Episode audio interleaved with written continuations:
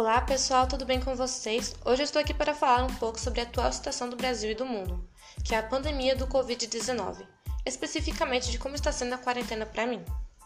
Somente no Brasil já são mais de 98 mil mortos, sem falar nos mais de 2 milhões de casos confirmados, e esses números crescem cada dia mais, e é por isso que a quarentena é tão importante.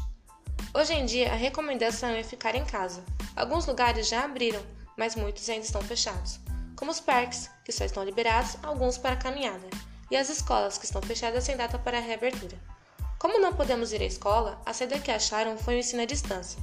Em São Paulo temos o centro de mídias e também usamos o Google Sala de Aula. No começo foi muito complicado para mim e acredito que para muitos outros alunos, pois meu celular não tinha espaço para baixar os aplicativos que eram necessários, e isso já foi motivo de muito estresse. Sempre fui muito ansiosa e chorava com facilidade, isso já foi motivo para eu chorar de estresse. No começo eu fazia cinco atividades, tudo no mesmo dia, e eu não parava, pois achava que se eu parasse, não ia conseguir terminar.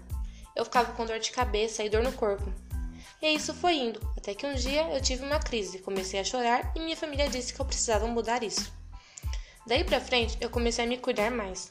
Esse estresse já acontecia na escola, e eu aproveitei com a quarentena para me cuidar do meu emocional e da minha saúde mental que me ajudou e me ajuda até hoje.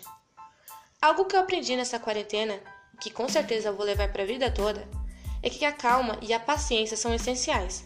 E com isso eu consigo me organizar e fazer as minhas coisas, sejam atividades de escola ou tomar uma decisão importante. Eu só preciso respirar fundo, relaxar e pensar no que fazer com calma. Eu também aprendi a me organizar e não me sobrecarregar. Hoje, se tiver seis ou sete atividades, para eu fazer, eu consigo me organizar, entregar tudo no prazo e até mesmo com antecedência. E ainda sobra tempo de eu me divertir, relaxar e até mesmo hidratar o meu cabelo. Então é isso, pessoal. Fica a dica: com paciência tudo flui melhor. Adiós!